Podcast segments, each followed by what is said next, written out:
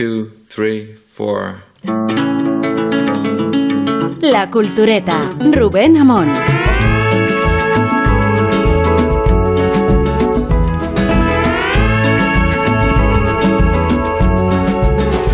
Peor que no haber leído un libro es haber leído uno solo. Tengo entendido que el aforismo es de Unamuno y procede más que nunca remarcar la tilde del adverbio, aunque las autoridades lingüísticas la hayan proscrito. Leer acaso un solo libro implica el peligro de una concepción unilateral y fundamentalista de las cosas, como si solo hubiera unas tablas de la ley. Es la razón por la que el fanatismo islámico, por ejemplo, abjura de todas las lecturas ajenas al Corán. Y el motivo por el que el remoto califa Omar prendió fuego a la biblioteca de Alejandría o la de Juarder en un pasaje oscurantista del siglo VII.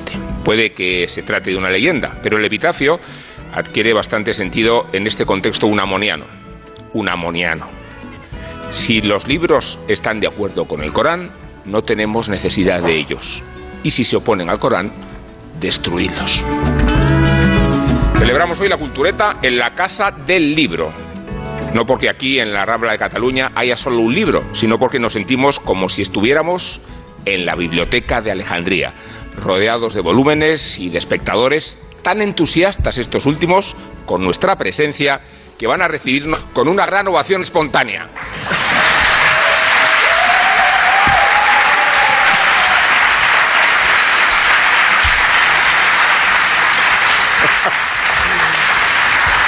Bueno, para, para ser una, una ovación inducida, eh, nos ha salido mejor de lo que nunca habíamos pensado. De verdad, muchas gracias por arroparnos con, con el cariño, con el aprecio, con el entusiasmo, con el fanatismo en algunos casos, con la idolatría en algunos casos también. Ha habido circunstancias ya inquietantes respecto a Rosa del Monte, a quien saludo en primer lugar. Rosa, ¿qué tal estás? Estoy muy bien, estoy encantada de estar en Barcelona, en la Casa del Libro, con esta gente. Estoy agradecidísimo, señor presidente, también. Soy presidente del Una grupo, esclava, una del sierva, grupo una- Planeta, no, Sí, no confundamos. no el presidente del gobierno. No. No, señor presidente, ni el presidente aragonés. Estamos Ni el, con- No, ni no. el presidente de la cultureta. ni el presidente de la cultura. Eh, a tu derecha está Isabel Vázquez. ¿Qué tal, Isabel? Pues mm, eh, encantada. Esto mm, sobre cliché, es verdad que es un baño de multitudes y aprovecho también para saludar, eh, como diría hacer autoridades las que estén, pues gracias por la visita a todos y a, y a las multitudes. Qué maravilla. Tengo a mi Buenas noches. Tengo a mi izquierda Sergio del Molino. Sergio, ¿qué tal? ¿Qué tal? Oye, qué institucional nos está quedando esta entrada, ¿no? Nos Sí. está quedando muy- Eh, sí. Quizá por el motivo que conoces, pero bueno. hay que respetar las instituciones, el escrúpulo litúrgico y estamos en la Casa del Sí, Libro no, y hay que sí, sí, respetar el lugar. ¿eh? Hay que ponerse solemne, hay que ponerse Y solemne. está eh, Guillermo Altares a la izquierda de Sergio del Molino en todos los sentidos. Eh, Pero ocu- ocupa, ocupa toda la, toda la izquierda. hemos hecho una gran Bueno, dirección ideológica. eh, quería, quería venir en bici. O sea, aquí. Sí, ¿qué tal? Nu- Nuestro Sí, es Altares. complicadísimo sacarse el, el Barcelona Mad, el Barcelona bici en cinco minutos, pero sí, sí, hubiese sido fenomenal venir en bici. Es increíble. O sea, llevamos cinco minutos y quería sacarse el carnet de verdad para venir Sí, en bici. sí, O sea, sí. no, no, no, no es, es cierto. Y cuando, y cuando ha fracasado quería que viniéramos en tranvía. O sea, eh, eh, estaba todo. No hay que hacer verde la industria del libro, pues hay que empezar por nosotros. Hubiera sido completamente ridícula la llegada de la Teníamos unas- en patinete, por ejemplo. unas ¿no? limusinas esperándonos y no, y no quería usarlas. Así es. que estamos en la Casa del Libro, digo, que esta es como la Biblioteca de Alejandría en sus dimensiones, no sé si los contamos, igual salen más, en su heterogeneidad también, y, y sobre todo porque os planteo esta cuestión, eh, es que el libro es una industria, ¿no? A veces eh, hay que remarcar ese aspecto, no porque sea un problema, sino porque demuestra la fertilidad y de todo lo contrario, ¿no? Bueno, sí, sí, además yo no sé en qué momento se vive como un problema el hecho de que sea una industria, porque sin, si no fuera una industria, la literatura de los últimos siglos, tal y como la hemos conocido, no, no se habría desarrollado. No existiría la novela moderna, no existirían los géneros con los que disfrutamos, que están íntimamente ligados al hecho de que en un momento dado la producción de los libros se convirtió en una gran industria y lo sigue siendo todavía hoy. Eh, yo he estado repasando algunos, algunos datos y la verdad que las cifras son impresionantes, en, en- solo en España. ¿no? Eh, En España la industria del libro es la, es la industria cultural más potente, factura 2000 unos 2.400, 2.500 millones de, de- de euros al año, que está muy por encima de lo que hace el cine y está muy por encima de, de otras, de otras industrias culturales. ¿no? Entonces, eso condiciona mucho, eso que, que- a veces eh, a los más bohemios o los más puros de espíritu lo consideran una especie de corrupción o de, de- que, de que nos, nos vendemos porque el arte tiene que ser mucho más puro y demás. Eso es lo que ha propiciado la existencia de un mercado lector, la existencia de, escritores profesionales y, que haya toda una tradición literaria en la que nosotros pues ozamos y, y- hemos crecido y nos, y nos, y nos recreamos en ella. ¿no? no existiría todo eso si no fuera una, una exitosísima industria de- de- de- eh, comercial. De todos modos, Sergio, es verdad que la industria del libro es una industria, es una industria muy importante y eso es una cosa que yo creo que, que es que sobre todo aprendimos de Francia.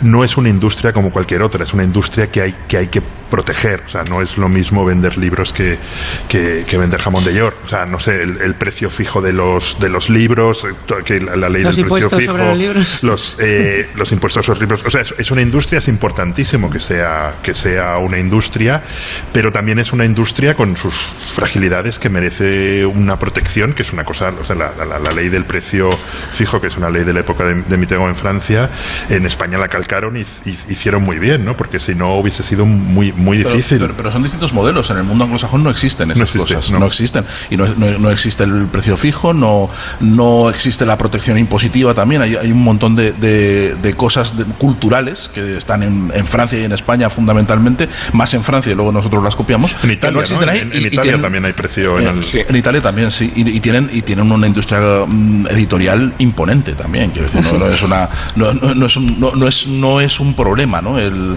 son cuestiones también culturales y de, y de cómo enfocamos y cómo vemos la, la acción que el Estado tiene que tener con respecto a la cultura y cómo debe protegerla, ¿no? Y, y ahí nosotros tenemos el, el consenso de que, de que el Estado tiene una responsabilidad con la pervivencia y con, el- y, y con el, y con garantizar el acceso de la cultura a todo el mundo, que eso también tiene que ver con las medidas que el Estado establece con y la que el IVA con se ha reducido cultura. desde el principio. Eh, Me acuerdo que, que Albert Rivera quería subir el IVA de los libros. A mí me ha parecido lo más escandaloso que ha hecho Ciudadanos en la vida. Vamos, la, solo, la, la sola idea de querer subir el IVA de los libros.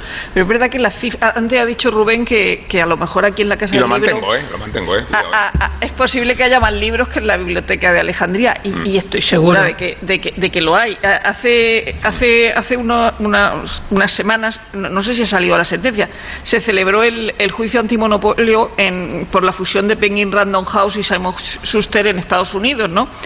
Eh, pues es- durante ese juicio se reveló que la mitad de los 60.000 títulos que ambos publican anualmente vende menos de una docena de ejemplares, 12. Y el 90% tiene ventas menores de 2.000 ejemplares. Es decir, vivimos en, en- en unos libros que se venden, pero la mayoría, pero, pero la, la- la- la industria editorial edita muchísimos más libros Claro, de, es que- los- es que yo creo de- que- de los que llegan a la gente. Que lo, lo que está diciendo Sergio, que la, la garantía de que podamos estar ten- teniendo libros que son deficitarios y que existen, es eh, lo que lo que lo garantiza es tener una industria fuerte y sólida, o sea, y sobre todo una industria que eh, está también haciendo un, un repaso porque tenía curiosidad por saber cuánto habría cuánto había perdido el mercado editorial eh, a partir del, del, de la- del descalabro tecnológico, o sea, en el momento en el que se pueden empezar a piratear libros, como- y claro, la, la pérdida ha sido del 40%. Sí, es una a pesar a pesar de eso, eh, digamos que de un par de. oh, no, me corregirán los profesionales si estoy equivocada, pero de aquí, de hace unos cuantos años para acá, como tres o cuatro años, está estabilizado. O sea que realmente del, del gran bajón el tema está estabilizado. Es muchísimo menos si lo comparamos con lo que sucedió con la música, por ejemplo, que creo que se quedó mermado casi al, al 90%, pero es verdad que el, el- el lograr, eh, em, digamos, el, el poder mantener los números y de nuevo que eso eh, mantenga una industria que va a propiciar que, pues, que podamos tener una diversidad de publicaciones, creo que es lo, lo fundamental, no tenemos que, que perderlo Sí, de so- vista. sobre todo fue por la por la crisis, es verdad que los, Sí. los- Sí. los números 2008. Bueno, y anteriores también por el cambio de formato, los- o sea, quiero decir, la accesibilidad No, al formato no, digital. No, fue no, no, influyó. Eso no influyó mucho. No. Influyó sobre todo la crisis. Fue a partir de 2008. y- cuando, y es- cuando además hubo un derrumbe enorme a partir de 2008. Pero no fue un poco después, o sea, quiero decir, la crisis Hombre, pues literaria. a- partir de que- 2009, que no, 2010, que partir fue, que Lo que fue ha sido muy que interesante es, es, es la pandemia, ¿no? Porque Sí. realmente han, han subido Sí, los índices de, lec- o sea, la- mucha gente ha descubierto Sí.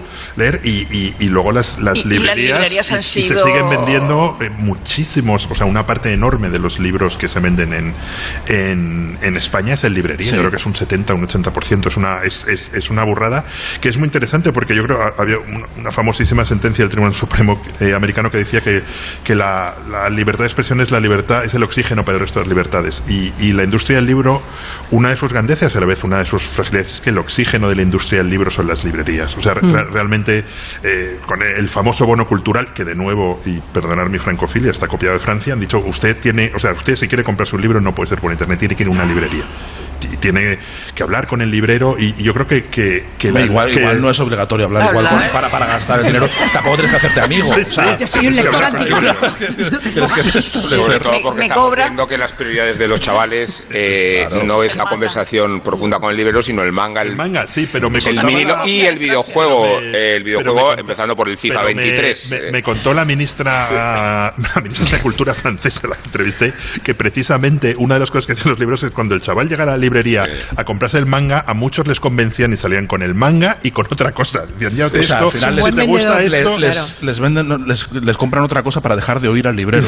Para dejar, o sea, No, pero o a ver, es lo, del manga y lo de la, literatura infantil. La turra que me está- anda, eh, anda, es- dame el Tolstoy ese pesado. No, lo que sí es cierto es que eh, la literatura eh, juvenil y la literatura infantil se vende mucho. Que en los negocios de los libreros, bien lo saben, en las librerías, la sección de, de cuentos para niños es una de las más pujantes y de las más cuidadas. Estamos en una aquí donde se nos habla de Totoro y yo. Willy, date la vuelta. nos Sí, está ya lo he visto. Bonito. Es lo primero que me he fijado. sí. Totoro, claro. Pero, pero además es que ta- tampoco, o sea, la- yo creo que la, que la división entre lo que podemos considerar alta cultura, o, o sea, el- el- un manga puede ser tan alta cultura como Mm. Tolstoy. O sea, no, no hay, o sea, hay cultura, yo creo. Ah, pero yo no estaba haciendo distinciones, y- ¿no? Y- y- y lecturas y además es, los lectores tienen que empezar por, por algo, ¿no? O sea, Pero no hemos empezado nosotros con Mortadelo. Y, fi- y Sí, terminar claro, también con Asterix y con Claro. Tintín y con Y todo lo que Bueno, unos con Asterix, otros con Tintín y algunos pues mezclando y los, cosas que y- no y tenían las que joyas literarias juveniles. ¿Os acordáis de esa colección que tenía como un, un- un redondo verde que eran convertir en tebeos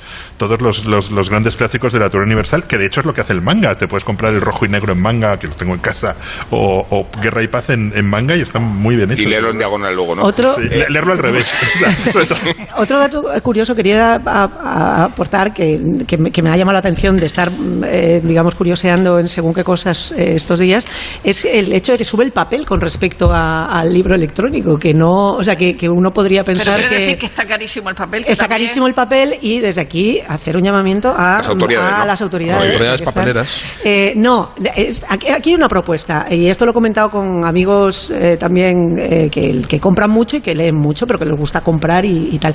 Pero hay algo en, en el, en el hecho del libro electrónico, que es el tema de la comodidad, quien lo duda, sobre todo cuando viajas con mucho papel. O sea, los que nos dedicamos a escribir, pues vas siempre con mogollón de papel. Entonces, la posibilidad de combinar, que yo no sé si eso comercialmente, los que sois escritores eh, profesionales, no sé si se ha, surgido alguna vez. El, el precio del libro electrónico con respecto al papel, yo creo que todavía es alto. o sea, Pero se bajó el. IVA al 4% al super Sí, reducido, y- ¿no? pero luego Eso es. está el tema de que eh, igual es una es una Pero es- macarrada, es- es pero el, el España, hecho es de una rareza española el hecho también, ¿eh? eh, total y el Sí. hecho de que se pueda combinar, quiero decir, si tú compras papel, poder tener un acceso electrónico en algún momento, no sé si es una macarrada, pero a mí me yo lo pienso mucho, es No, pero decir, eso se- a mí me- O sea, Isabel, está mirando al público en busca de no, consenso. a mí me gusta leer en papel.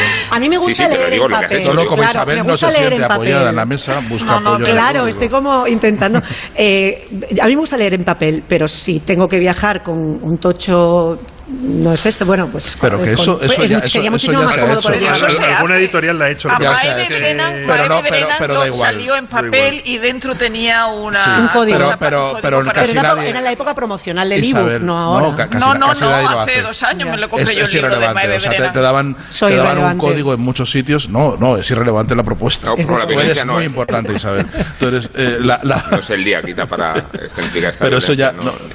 Lo, lo han hecho ya, y, y hubo varias líneas y, en- y en varias editoriales y se convirtió casi en- durante un tiempo en una moda de que te daban un código, te, te daban un código para descargártelo, un QR para descargarte el el el ebook y se- eran, el impacto era, era mínimo. Yo creo que lo siguen haciendo algunos por Pero sería. pero, el- pero muy poquito. Pero ¿cuánto hace de eso? Porque yo eso sí lo recuerdo, lo recuerdo como en los albores del, del ebook. que, que hace dos Hace años. me dos días. Ah, sí, Pues bueno, bueno, pues entonces estoy nada, sí. equivocada. Bueno, lo que es cierto es que la pandemia ha reanimado, ha reanimado la lectura muchísimo. Ha reanimado la lectura y, ha- y ha reanimado las, las, las librerías. Y sí, sí, la, la pandemia no, no. O sea, el resto, muchas otras industrias culturales. O sea, la gente no ha vuelto Pero al ya han cine. sido muy pero, flexibles eh, a la no han vuelto de al teatro. libros a casa, no siendo Sí. Amazon. Es decir, Sí, las propias librerías. Las pocas librerías, sí, sí. sido- Ha, ha- ha sido- habido, ha habido librerías, conozco varias librerías en Madrid que los libreros todos los días del La confinamiento. casa del libro, a lo mejor, ¿no, Willy? Es una de las más interesantes. al Todos los días del Willy, no porque ellos lo, ellos tienen ellos lo enviaban aparte pero vamos Sí. pequeñas librerías de barrio que los libreros iban y enviaban los Pero los, los esto, libros esto de la- del repunte, que, es verdad y fue una cosa sorprendente y se Sí. vivió desde el principio, eh, cuando además se esperaba el cataclismo como se esperaban en todos los demás sectores y de repente la gente empieza a comprar libros y no solo eso, Mm. hay gente que deja que compraba bonos para cuando se pudiera abrir las cosas y, de- y dejaba dinero para a, a cuenta de libros Es verdad, salves tú una librería Era- y tal. Sí, sí, sí, había- era- hubo una, una respuesta ciudadana, una respuesta cívica, ¿no? Para, para no perder el mundo del libro. Eh, eh, tiene una lectura también para mí deprimente, que es la gente solo lee o se lanza a leer cuando no, cuando, cuando le han hacer. eliminado absolutamente todas las, las otras alternativas. Cuando ya no tienen nada que. No, Sergio, sí, Hombre, cuando ya no puedes ir a cenar, cuando ya no puedes ir al teatro, cuando ya no puedes ir a- al Netflix. fútbol. Sí, bueno, pues Es nada, pues me quedo ahí. tenías Netflix o sea tenías muchas cosas con las que compartir Sí, pero se agota enseguida al fondo. No, yo, yo, yo me sentía el último recurso, el último plan. Bueno, tú en concreto no, sí, también te lo hemos dicho, pero no conviertas este programa en un problema de autoestima. Hombre, pues si Eh, no me expreso aquí no sé dónde Bueno, el que lleva, que lleva recibiendo loas abrazos y firmando autógrafos desde que entra por Barcelona. no son doy cuenta, o sea, suficientes, es no son suficientes. No, decía los problemas que existen, el problema de abastecimiento del papel, eh, que, que- que explica el retraso de las publicaciones y la falta de recursos. Es que no- y no- después otra cuestión que os quiero plantear eh, es había eh, también editores, libreros en todos los ámbitos que recelaban de la pujanza de las series por el hecho de que, siendo algunas de ellas sofisticadas y teniendo ya una narrativa elaborada, pues estuvieran sustituyendo el hábito de la lectura en los lectores. Me refiero al hecho de irte a la cama no con un libro, sino con el iPad y, encontrarte en ese espacio que antes reservabas al libro la posibilidad de, de entretenerte con, con una serie. Y, y esa ha sido una amenaza existente ten- que se ha ido más o menos corrigiendo. ¿no? y la atención yo creo que es muy Sí. importante o sea una cosa que Digo del público lector, ¿eh? que provo- que- e incluso en el público lector una Sí, cosa que preocupa mucho a la Willy. industria y sobre todo a los chavales es eh, de cara a los chavales es la, la atención no o sea vivimos en un mundo de estímulos constantes entonces realmente la, la lectura sí que requiere una cierta concentración y una cierta continuidad no entonces estamos todos acostumbrados a mirar el móvil el WhatsApp no sé Sí. qué y entonces la, la atención es es una cosa sobre lo que los educadores y en muchos colegios están empezando a trabajar no un poco ser capaz de cortarte del, del mundo y, y- y- y leer Es que incluso la, perdona, incluso la, la atención, no solamente por los- lo, lo que te pueda des- eh, despistar o descentrar las redes sociales, yo a veces que lo pienso en el tema del intertexto, o sea que, que yo estoy leyendo algo y antes tenía que levantarme a una enciclopedia a buscar alguna referencia o a un segundo libro Como en y el no lo haces. oro. Claro, pero en plan la, la- la inefable Janine, ¿os acordáis de la inefable Janine? Que Iba a buscar el volumen, le decía a Constantino, pues un poco así, pero yo sola en casa. El caso es que ahora, con el móvil, sabes que la respuesta la tienes a un golpe de tal, y el coger, el hecho de coger el móvil, aunque sea para buscar un dato o para tal, ya está eh, desvinculándote y Bueno, desarraigándote no sé, de la, de la concentración. También hay una lectura que, de que enriquece también la lectura. Estás en una compañía tienes el acceso muy rápido y muy ágil a resolverte cualquier duda que se te plantee y eso eh, creo que la, hace que la lectura sea más rica y evidentemente Lo en sigue cada siendo, época, Sergio, pero yo sí noto que, y, y a mí me, me tú mola ya te, te pones con el. Twitter y ya no vuelves Claro, ese ¿no? es el Claro, problema, que de una cosa saltas a otra, pero incluso de, la, de, esa, de esa información pasas a otra y el hipervínculo te va, te, te, te, Pero, te- te pero- pierdes. pero es que nada, nada, nada es incompatible, salvo Mm. creo que tener los ojos cerrados y estornudar. Es decir, pero el resto de, de- de cosas. Estoy ahí eh, con es decir, Rosa. ver, ver series y, y- y- y- y leer libros, no, no sé por qué va a ser incompatible. Y el hecho, No, es digo- decir, por ejemplo, no, no, pero y- y La transformación de los hábitos Sí, sí. entre el público y el lector, digo, ¿eh? no, no Ya, ya, digo pero no yo, que sea incompatible, digo que es, que es viendo- una amenaza que se está verificando. Ya, ya, ya, pero, pero lo de la técnica y lo de la tecnología en realidad nos facilita todo, no, no, no nos Sí. entorpece.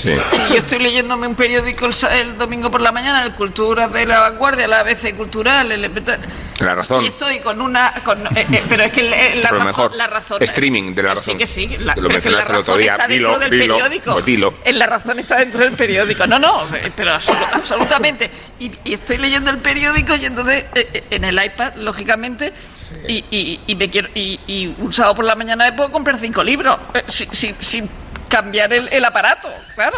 Pero hay algo, O sea, a hay algo no hay que creo- quitarle el móvil, hay que quitarle la tarjeta de crédito. hay, hay algo que creo que es O más... sea, que yo, yo la tecnología la abrazo. Que el público Sí, sepa no. que estos culturetas vienen sepultados por los libros eh, y que tienen reales problemas de, sobre- de supervivencia. Sí. Eh, Sergio tiene una costumbre que es arrojarlos, ¿no? Eh, de- desentenderte de ellos catalogando los que te mandan y no quieres leer. Pues hay, hay veces que no puedo. piscina, ¿no? Hay veces que no, no me da ni para abrir los sobres que me, que me llegan. ¿no? no es verdad, la avalancha que recibes es, es, es impresionante, ¿no? Y, y se forman unas pilas.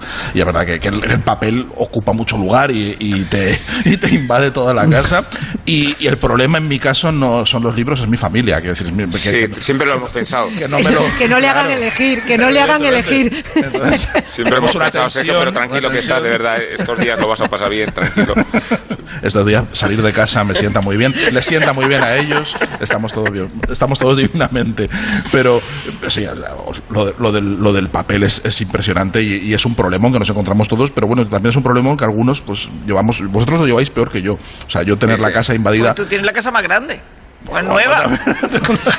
Tengo más espacio para meter, pero, pero el espacio es finito igualmente. Se acaba en algún momento y se acaba con mucha rapidez, además. Eh, que, que yo no tengo problema por vivir inundado por libros y tener todo forrado. Me, me- no, me da igual, no, no me provoca ah, angustia existencial ni, me, ni, ni ningún problema. Pero de lo que decías antes del cambio de hábitos con las series y demás, creo que hay algo más interesante de los cambios de hábitos y es los cambios de, de- de, mm, los cambios que ha habido en la producción literaria. Cómo desde que los la- desde que las series se han convertido en, en el, Sí.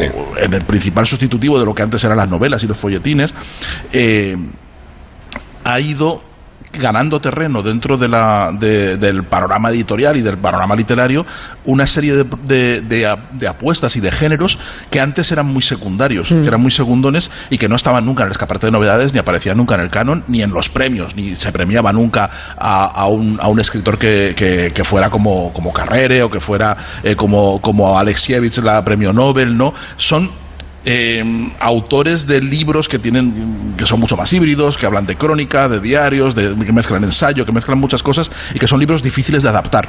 O sea, que, que es, la experiencia del libro Es sustitutiva es de la- difícil claro. llevarla a la pantalla. Claro. Y sin embargo, una novela sí que la puedes llevar muy Claro. bien. Y, y- y creo que es ha coincidido el, el- el- la- la- el boom de las series con el desarrollo de estos tipos de, de libros que solo pueden ser libros y que, y que no muchas veces es- algunas veces lo trasladan a la pantalla pero es muy difícil Pero ¿no? y- y, y si quieres si quieres seguir ese libro solo puedes ir al libro no puedes ir a otro Es una sitio. Pero en experiencia cualquier caso, Sí. ha- habrá todas las series que quieras, pero es que parece que vengamos de una Arcadia feliz donde nos pasábamos la vida leyendo. O sea, que leemos cuatro gatos. Siempre hemos leído cuatro no, gatos, no me- siempre.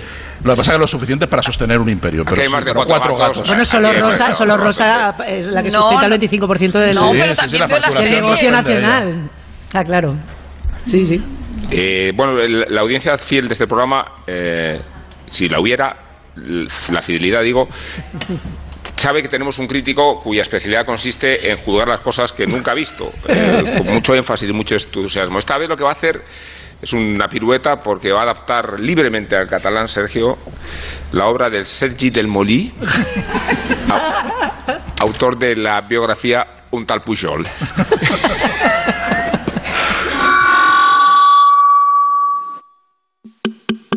Buenas noches.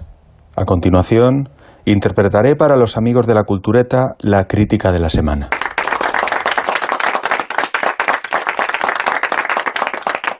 Esta noche me acompaña al piano una artista gigante, pero sobre todo una amiga, Isabel Vázquez. Un fuerte aplauso para ella, por favor.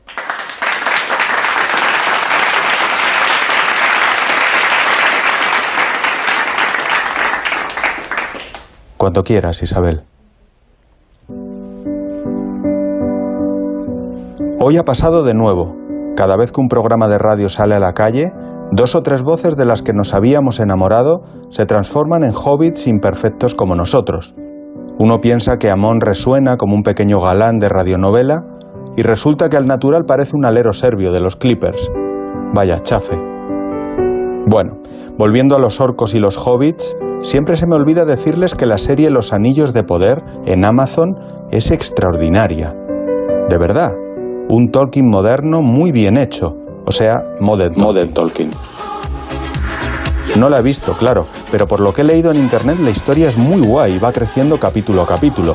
La serie es una brillante creación de Patrick McKay y J.D. Payne, cuenta con la dirección de nuestro Bayona en sus dos primeros episodios y dibuja, me ha parecido ver en Twitter, una original y precisa precuela de Anillos de Oro, esa inolvidable historia de amor entre Ramón y Lola, que es en realidad la obra buena, buena de verdad de nuestro Tolkien, Pedro Masó.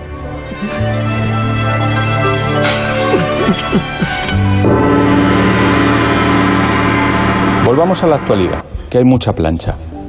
Primero déjenme decirles que la nueva de Halloween de Jamie Lee Curtis da más muerte que susto y que Cerdita es una película muy interesante para colocar en la balda del nuevo cine indie español. Tienen que ir a verla, Laura Galán está estupenda, no la he visto. Eso respecto al séptimo arte. En el octavo, que va de cartelería gráfica para cine y televisión, como saben, me apetece mucho el crítico sobre Carlos Bollero. Celebro mucho la amistad entre el director y el actor, a mí la película me parece un horror. Y ese sintiéndolo mucho alrededor de Sabina. Me parece muy importante dignificar las letras de las canciones. Bonitos pósters, sí señor. Termino con libros, que para eso estamos hoy en la casa de Lidem.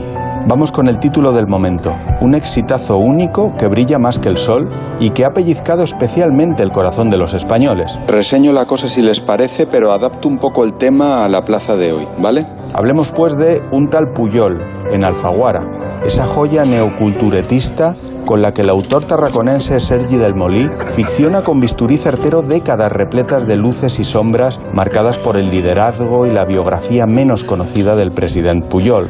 No lo sé, pero en todo caso es una historia bien conocida. Tras la hora violeta, la mirada del Spacers y la España buida, llegan ahora 376 páginas maravillosas. La biografía de un país en transición. Librazo. Obra maestra. No lo he leído. La Cultureta. Rubén Amón. Onda Cero. Para presentar el sorteo 11 del 11 de la 11, hemos escogido a gente que ha nacido el 11 del 11 a las 11 y 11. Como Nacho. Hola, Nacho. Hola. Venga, dale, presenta. Para presentar el sorteo 11 del 11 de la 11... No, hemos- Nacho, eso ya lo he dicho yo. Tú di lo siguiente. ¿Lo de hola? No, eso ya lo has dicho. Ah, ya está a la venta el sorteo 11 del 11 de la 11, con 11 millones de euros y 11 premios de un millón.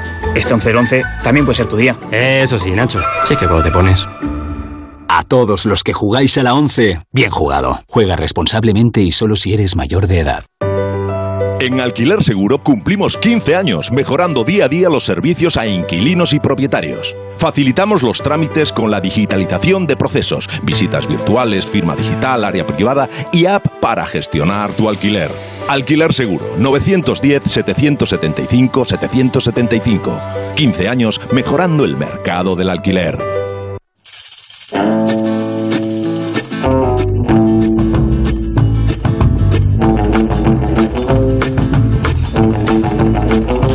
Son 70 novelas las que han ganado el planeta. Hasta hoy serán 71 con el título que se conocerá mañana en una gala que constituye una de las citas culturales españolas más relevantes del año. El planeta es al fin un premio literario que ha trascendido y desbordado la literatura y que lo ha hecho a pesar de que en sus ganadores pueda trazarse una historia de las letras españolas recientes. Ana María Matute, Jorge Semprún, Gonzalo Torrente Ballester, Camilo José Cela. Muñoz Molina. Pero reducir la historia del planeta a un encadenamiento de novelas y nombres propios supondría pasar por alto lo que es hoy el segundo premio literario más antiguo de España y el segundo con mayor rotación del mundo. Preciso, sería el primero si no fuera porque un programa de televisión catarí en Abu Dhabi concede el premio al poeta del año con una dotación de 1,2 millones de dólares. Como señala Fernando González Ariza en su historia del Premio Planeta, este galardón consiguió por primera vez que una noticia cultural ocupara la primera plana de todos los periódicos, a excepción de la concesión del Nobel de un español. González Ariza propone una historia del planeta a través de sus novelas ganadoras, pero más allá de ellas, porque este certamen ha evolucionado al tiempo que lo hacía la sociedad española desde su inicio en 1952, como si estas 70 novelas formaran un gran álbum de la sociedad española y de sus escritores. En la cultureta le proponemos este mismo juego, un retrato de las últimas décadas a través del Premio Planeta. Este es el editor Don Manuel Lara, creador del Premio Planeta y conjunción de escritor y legionario, según frase de González Ruano que hizo fortuna. Días antes de concederse el de este año, Lara se halla muy atareado revisando originales. Rimeros de novelas se acumulan en su despacho, pero aún tiene tiempo para responder a nuestras preguntas.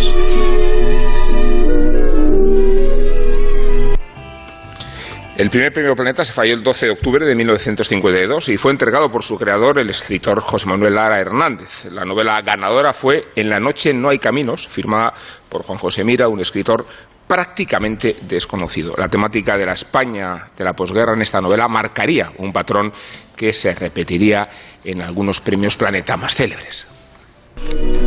Parece ser que hay tendencia a conceder los premios a autores consagrados, amparados en ingenuos seudónimos. ¿Por qué? No es que haya esa tendencia, sino en cualquier profesión. Por ejemplo, si se hace un concurso de arquitectos, lo más natural es que sean arquitectos los que ganen el concurso. Pues la novela pasa igual. El novelista eh, hay mucho de, oficio.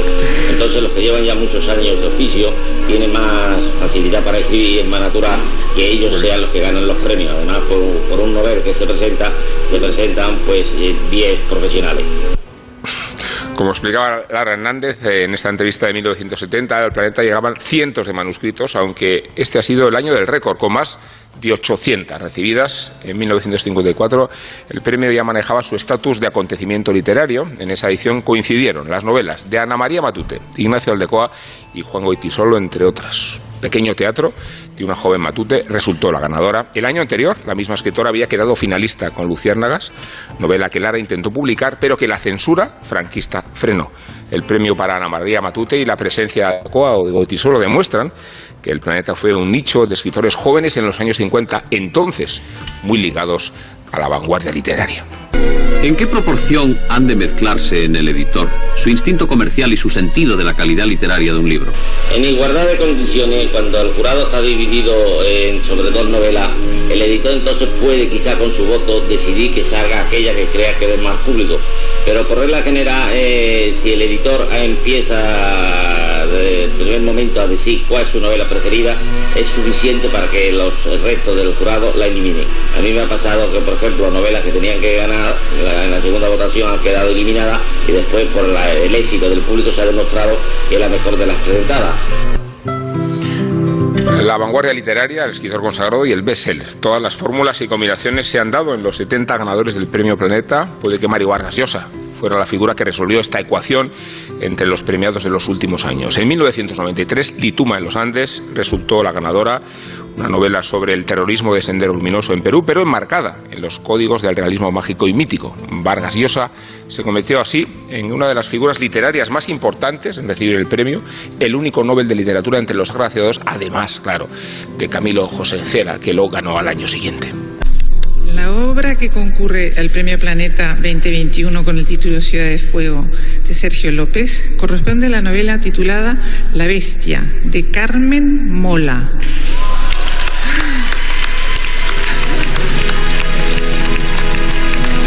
Y así, así llegamos hasta el galardonado. Los galardonados del año pasado, Carmen Mola, también hizo historia en los premios porque se convirtió en el único seudónimo tras el que se escondían tres escritores distintos. Siete décadas han dado para muchos planetas y muchos perfiles literarios, editoriales y comerciales. Os propongo ahora un recorrido a lo largo del planeta que, como en este certamen, marcaron una época y luego hablaremos de nuestros preferidos, pero entre tanto, culturetas, hablemos de los premios y de, los que, lo que han significado. Sí, eh, el, el 52, eh, que es el, el- el- primer año, ¿no? Era un, un año muy... eh, en España se suprimieron las cartillas de racionamiento en, el, en, el año 52. Eh, empezaba la llegada de turistas. Ese año llegaron como un millón y medio. Eh, se celebró en Barcelona el Congreso Eucarístico, que era un reconocimiento de la Santa Sede a Franco, de- que se celebrara aquí. Luego el Barça ganó la Liga y la Copa, estaba en Kubala. Eh, eso también, también es importante. Lo que hay que recordar es que ese, ese primer premio que se da a Juan José Mira, que era miembro del Partido Comunista en el año 52, se da en Lardi. 40.000 pesetas. de Se da en Lardi. El tercero, que es el que gana Ana María Matute, se da en el Círculo de Bellas Artes y Aldecoa es el, es el finalista. Luego se dio en el Palace de Madrid. Eh, eh, en el 56 eh, gana Carmen Kurz. Es decir, que, que hay, que hay una serie de, de- de mujeres muy, muy importantes. En el 57 gana Emilio Romero. Eh, y luego por en medio está, que yo creo que es importante dentro de la, de la editorial, en el 53 los cipreses creen en Dios. Es decir, que es un libro que, que- que supone una, una- una- cosa importante para la, para la editorial porque venden muchísimos libros de, de ahí. Es decir, está aparte del planeta, pero, pero, pero es un acontecimiento también dentro, dentro de, la, de la editorial. Luego en el 50... Y Gironella gana el, Claro. gana el planeta del 71. Claro, lo, lo gana después, pero pero pero es pero es importante la venta del libro, es decir, eso también hace que, que la editorial tenga dinero y, y pueda y pueda hacer hacer este tipo de cosas.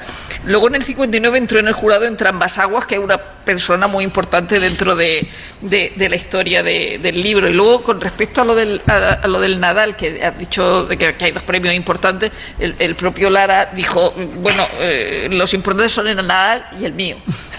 dice, dice, ellos fueron los primeros, no hay otra diferencia. Y luego tiene mucha gracia porque eh, en el año 67 eh, fue cuando el Nadal, eh, eh, perdón, el planeta dio un millón cien mil, que parece una, una cifra rara, pero es porque el Nadal ese año anunciaba que iba a dar un millón. Pero era una cosa que iba a dar una vez porque era un año conmemorativo. y sin embargo el planeta dice, pues nosotros un millón, un millón, un millón cien.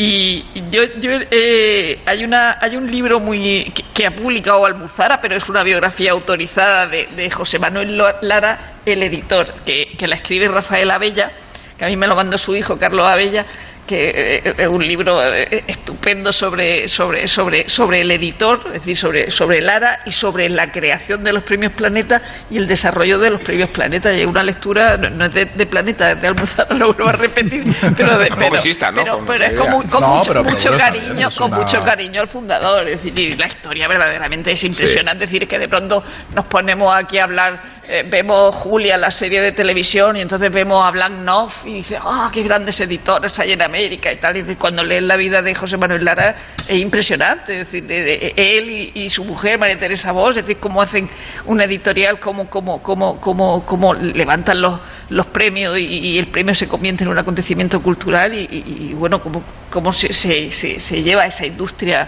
editorial en una España que, eh, que tampoco estaba para leer. No, no, y además que no, que eh, levantando una industria editorial donde, donde apenas la había. Claro, claro, por eso. Eh, no, no, mm, el premio, la historia del premio Planeta es la historia de la creación y la consolidación, el crecimiento de una industria cultural, pero también si vas repasando el palmarés, eh, mm, es, un, es una historia también de cómo han ido cambiando los gustos literarios dentro de, de- Mm. de España y hay una historia también política dentro de- de- Ujú. de- del planeta. ¿no? Lo- Los primeros años, los primeros eh, premios, tenemos muchos autores que ya no nos suenan de nada, como Ma- Marta Portal, que fue, Fue que profesora mía Fue profesora mía también. Mira qué. Qué bonito, este, este momento es muy bonito, este es muy bonito el momento. Bu- ¿Qué buenísima recordáis de ella? profesora. ¿Qué recordáis? Esto le gusta mucho a la audiencia, esto le gusta muchísimo a la Juan Rulfo, que es de lo mejor que yo he Sí. escuchado en, Sí. mi, A mí en me- mi carrera y ¿Qué estudié asignatura periodismo y filosofía. A mí- a mí me ¿Qué dio- historia de la literatura, nos hacía leer y al final nos dio un curso sobre de una semana. Dijo, bueno, ya están dadas las notas, los que queráis, venir os explico bueno. Pedro Páramo. Y nos dio un curso sobre Pedro Y Páramo que no en mi vida. fuiste en bici. No, entonces no iba en bici. Y además había muchas casas de, En el muchas 80, cosas. fue en el Yo 80. pero pero es de lo, de lo mejor que yo en una, Sí, en una no, clase era- eran universitaria. una- unas sí. clases, yo- yo- Sí, y su novela la, la leí porque andaba por casa a y, era una novela que estaba muy bien. Sí, sí, Marta, pues la conocíamos porque además eh, se corría, no lo, no lo decía ella, pero enseguida fue ganadora del planeta, en el planeta, pero ¿cuándo? Hace, entonces veías, claro, en el año 68, decías, pero madre mía, y, y la, y la veías ahí dando, bueno. dando tu uh, clase con sus apuntes, aprendías un montón, la verdad que era Sí, una, una excelente profesora, eh, pero claro, son eh, em, autores que en los años 50 muchos de ellos no te suenan o, o, o- o suenan a, a otro tiempo que ya no los has leído, ya no... Ángel, o sea, o sea, Ángel Vázquez. A Carmen Kurz, por Ángel ejemplo. Vázquez, que Sí. los, Ah. ganó el planeta y luego escribió La, la vida perra de Juanita Claro. Narboni, que yo creo que es de los libro libros más importantes escritos en, Es España en el siglo Pero el XX. cambio- Increíble, ganó el planeta unos años Sí. antes. El cambio empieza en los años 60, sobre todo a finales de los 60, porque empiezan a aparecer escritores que, además porque ya coincide que ya no hay una censura previa en España, es decir, hay una, eh, eh, se ha cambiado la ley de prensa y hay una, te pueden secuestrar los libros, el, el- el régimen puede quitarte una tirada, pero no hay, un, no hay una censura previa a partir de, de- de finales de los 60, ¿no? Entonces empiezan, empiezan en el Premio Planeta empiezan a premiar eh, una serie de autores que se in- reintroducen en España, como el que traído que luego hablaremos de como, como Sender, por ejemplo, que gana el Planeta en el año 69, eh, siendo exiliado. Hay un eh, en el año 77 ya en la, de- en, en- en la democracia después de las primeras elecciones gana el Planeta Jorge Sembrún con, con su autobiografía Su de Federico. Sánchez, Quiero decir, con, su con su relato de cómo de cómo Le militó echan, sí, sí. y cómo le echan del Partido Comunista, ¿no? Eh, que, eh, aparece luego eh, un par de años después viene Vázquez Montalbán. Quiero decir, hay una eh, hay una lectura, eh, un- unos años en los que el Premio Planeta es muy político y refleja ese momento político, ese momento de politización de la sociedad española y se ven las novelas. Y luego ya pasas a, a mediados de los 80, a los 90 y ves cómo también han cambiado los gustos. Ya no hay tantas novelas políticas, ya no hay tantos eh, escritores comprometidos eh, significados, sino que hay una, una novela, pues gente como, como Antonio Muñoz Molina, como Vargas Llosa, eh, gente que sí que ha tenido su trayectoria, evidentemente, pero que lo, que lo que refleja sobre todo es el gusto masivo de- y el éxito de la novela en ese momento, de, Es de- hay de una- una clase media que Sí. se ha Hay una década novela, en los ¿no? 80 que es extraordinaria. Eh, Leo Terence Mois, Juan Eslava Galán, Torrente de Ballester, Soledad Puertas, Antonio Gala, Muñoz Molina, Sánchez de Aragó, Vargas Llosa, Camilo José Cera. Creo que, Pero Juan es- Consecutivos. Pero Juan Eslalán era un desconocido. Era un cuando lo desconocido cuando lo ganó, sí. Hay una anécdota que cuesta, cuenta Slava Galán, que es, que es muy, muy bonita, que dice que, que Terence Mois le, conta- le decía que a él el planeta le había saca- salvado de una depresión. Dice, a mí me salcó del anonimato. Y entonces eh, bromeaban con esa... Con esa Y, y Terence luego Terence se, convirtió en un personaje folclórico del Premio Planeta, y- de, de- y- de y- toda la liturgia ganó, en torno ganó al el Ramón, el Ramón Llull también. Sí. Y, eh, y aparte él, Si no me sí, a día de hoy fue sigue siendo el, el récord de ventas. planeta más vendido. es el planeta Sí. más vendido a día de hoy, sí, creo. Y una, una cosa muy, mm, yo creo que muy interesante que tiene el, planeta es, yo creo que, que- la calidad de los escritores que lo han ganado no, no, no hay debate, realmente es un panorama de la literatura española, de escritores minoritarios, o sea, de los que citaba Jorge, pues Francisco, eh, Francisco Rodríguez Ledesma, o sea, hay mu- muchísimos, pero una cosa muy interesante es, yo, el, eh, mi premio Planeta favorito es Riña de Gatos de Eduardo Mendoza, y en el prólogo de una edición posterior en Seis Barral dice, Riña de Gatos es una novela diferente al resto porque ganó el premio Planeta, una novela, le guste o no, es un fenómeno social. Una novela es mucho más que lo que está escrito en sus páginas.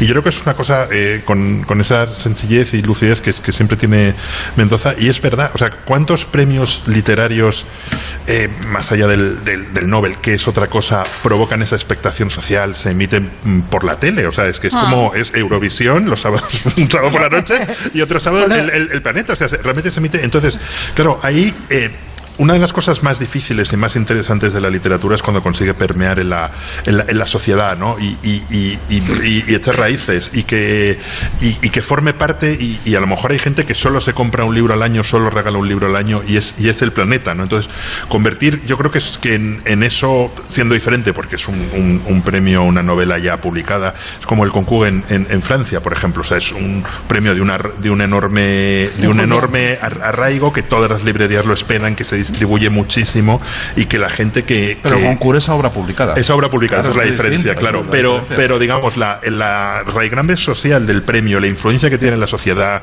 en los libreros, en todo el tejido del libro, es bas- bastante Mm. Es similar. O sea, es, es- un libro que te oye, la- encuentras en la, repercusión La repercusión permite comercial. eh, que muchas obras que no tendrían recorrido lo tengan precisamente porque los grandes títulos que se venden mucho abastecen los Claro, libros claro. que se venden poco. Claro, claro. Hay muchos libros deficitarios que los éxitos comerciales consiguen Claro. cubrir y que gracias a que existen los premios y la repercusión comercial se pueden plantear un esquema cultural mucho más espeso, ¿no? mucho más Claro, claro, sí, eso vamos, heterogéneo. es, y- es, es- o sea, ¿cuántos vivimos del planeta, quiero decir, sin haberlo ganado? Claro, claro, no, no, y, y- y- ¿A cuántos nos publican? Pues, No, y, y el hecho de que, de que un libro que es, que es una novela tenga en cierta medida garantizado una venda es, es una cosa muy importante y bastante ex- ex- extraordinaria, Y- porque ocurre con pocos libros que uno encuentra en un, en un supermercado y en la mejor novela, en la mejor librería exquisita literaria. Y Porque ahí un está. premio, un, pre- un premio así eh, no existe en otros países. No, los, los premios que generan esta expectación, como tú dices, el Goncourt, puede ser el, el, el Man Booker, eh, lo- los premios, Sí, eh, los premios italianos, Sí. son todos obra publicada. O sea, son libros que el, el jurado intenta ver de lo, de lo que se ha publicado en el año, El termómetro pues es un qué, poco, qué- sí. qué es el, cuál es, ha sido el libro relevante, ¿no? Y premian el libro del año, eh, por las circunstancias que sean, no solo estrictamente literaria, sino por el impacto que ha podido tener y demás. Y aquí eso lo que tendríamos serían los premios nacionales, ¿no? El premio nacional intenta coger el libro del año, ¿no? De, de cuál eh, es El el, que ha tocado. Pero aquí no, aquí es una apuesta, es una apuesta eh, ciega, es decir, es, es de coger del montón de, de, de, de, de novelas inéditas y premiarla y sacarla y darla a conocer y promocionarla. Es es- la operación es muy distinta, y, pero el impacto es muy parecido. O sea, no, el, el planeta evidentemente es el concurso español, quiero decir, es el- eh, y, y marca, la liturgia que marca eh, es exactamente igual y, y se celebra el 15, de, el 15 de octubre y marca el comienzo del curso. Es decir, todos los cursos y todas las, lo que se llama eso de la concursilería, la rentré literaria, lo marca el premio Planeta. Y entonces es una fiesta, nos ponemos de, Bueno, no- nos la- ponemos de no- boda no empezó, no empezó celebrándose el 15 de octubre, empezó Sí. a celebrarse eh, por, eh, por, por la mujer de, la de mujer, José sí, sí, Manuel claro. Lara, ¿no? El- Eh, pero hay una cosa del, de, la, de la relevancia, es decir, es verdad que ahora ah, hay, en los medios de comunicación no son lo que eran, es decir, pero había un momento en el que el premio eh, Planeta se anunciaba a una determinada hora, que era cuando empezaba el, el telediario. último telediario que ya no existe, Es ese, ese telediario de televisión española ya no existe, entonces era como los mítines eh, Sí. que, que- que esperan el momento del telediario para, para, para dar la- las palabras adecuadas eh, y dar el premio Planeta. De Pues, hecho, hay una cuestión no que es la, la- ronda del día siguiente, eh, con los premiados paseándose por todos los platos y todas las emisoras, ¿no? En el sentido de, de la repercusión mediática que alcanza. ¿Qué decías, Isabel? Que, Pues que en la convivencia esta que hablábamos antes de las diferentes eh, eh, me- medios de entretenimiento, de alguna manera, eh, mm, em, he estado mirando eh, también antes de, pues cuando estaba, eh, digamos, repasando la historia del planeta, la, la relación del, del planeta con sus adaptaciones cinematográficas, que para ser un premio em, eh, literario de tal calado y de tal relevancia Sí. comercial y sobre todo de tal interés popular, eh, que es el libro que está en todas las casas siempre, eh, eh, pues mm, realmente ha Sí. tenido adaptaciones eh, mm, de- de- de- muy pocas. Ha tenido 13 adaptaciones para 130 libros que son los que... Y, me- y me hacía gracia que, el- que además las... las eh, no sé si esto tendríamos que empezar ya a hablar de los de los premios no, no, no. no. eh, o sea, de los, los, de los- nuestros. de los preferidos. No, bajo ningún concepto. No, no. No, pues eh, bueno, pues lo dejamos para luego y luego Sí, ya os luego cuento un tenemos poco ca- sobre ca- cada uno el sobre suyo y, y- y bueno, ¿qué, qué tenéis que añadir, Sergio, que estás aquí con tus anotaciones? No, que, pues, es, es verdad que, que es una. em, a mí me. mm, cómo ha ido variando los gustos es muy interesante ver mm, los últimos eh, los últimos años del planeta cómo ha ido combinando eh, una serie de, de- de premios pues tenemos a Carmen Mola tenemos eh, apuestas más eh, que se salen más del carril, pero por ejemplo también tenemos a, Ja- a Javier Cercas, tenemos Sí. autores que, que, que mantiene todavía como un pie en, en lo que consideramos el canon literario, en los escritores que, que- tienen una, una- un marchamo más literario, que para los cuales, para muchos de ellos, pues ganar el planeta es, mm, es una, fin, es una meta, es, es- algo que está ahí, que les permite, pues, eh, en fin, les permite mm, eh, encarar la jubilación o, los- sus últimos años de una forma mucho más, mucho más desahogada y feliz, y, aparte, pues sentir además que, que- más allá de la consagración, ganar el planeta está, está muy bien, y, y aspiran y se postulan muchos, muchos escritores con, con mucho perfil ¿Tú literario. también, Sergio? ¿Estás en eso? Yo todavía soy, todavía soy joven, todavía soy joven, pero, Sí, pero no le haría ascos. no, ¿verdad? No le haría ascos. eso me parece a mí. ¿no? No, no, evidentemente sí, no. Eh, pero, pero creo que todavía, to- to- to- toda- todavía soy joven. No, no tengo que, que pensar para para, ganar la jubilación. Es un Soy joven. titular. Soy joven para ganar Soy demasiado joven para eso, Y- no y un puedo. poco cínico, ¿no? Por lo que puedo. se dice. Eso es con No, el pero lo que iba a No, decir- sería hermoso, sería hermoso recibirlo No, y pero- rechazarlo, ¿no? pero no, soy demasiado joven para llevarme un millón de euros a casa. Los últimos. Los encargo ahora de influencia. Yo finalista, o sea, un tercer puesto también me lo pido. Puedes de palanganero del planeta, ¿no? De palanganero del problema, o sea, planeta. No, no, claro que sí. Un décimo puesto y pillas una décima parte de es más que la lotería. joder. Pero lo que iba, tenías, pronto. tenías ahí a, a cercas, a, a- bueno, eh, eh, Bueno, Manolo, Manolo Vilas, que fue finalista. Claro, es- Eh, estaba que mirando están- y antes Jesús Fernández Santos o Sí. Jesús Tor-. Pero digo los últimos años, Ahora ¿eh? un poquito Los más olvidados, años. pero importantísimos Sí. en su Tú hablabas de época. Millás, está Maruja Torres, están, o sea, de los últimos años. Fernando Delgado. Pero eh, luego lo combinas pues con otras apuestas que tienen mucho más que ver con el bestseller, con escritores que tienen mucho menos perfil literario, como Javier Sierra, como eh, Javier Moro, con otra. Es decir, que van. En, lo- en los últimos años la tendencia ha sido esa, ¿no? A intentar reflejar esos gustos que también es la transformación de los lectores en España. La irrupción de, de- de cómo han dejado de mandar en el mundo editorial, en el mundo literario, pues los Vargas Llosa y los, y los Camilo José Cela, ¿no? Que hoy en día yo creo que los equivalentes aspiran a ganar el, el- el planeta, pero creo que lo tienen más difícil Yo de lo estuve que, en el, que lo que, claro, lo tenían en los yo- años Yo estuve 80. en el planeta de Cela porque entre el 94 y el 98 trabajaba en ¿Hizo la agencia algo- France Press. hizo para algo el con la palangana y con el culo? No, sé, No. Es, es cuando dijo graves insultos contra el Cervantes porque no se lo habían dado todavía. Y, y yo en aquella época lo cubrí porque trabajaba para el servicio en español de la agencia France Press para América Latina y era un premio muy importante y venía todos los años.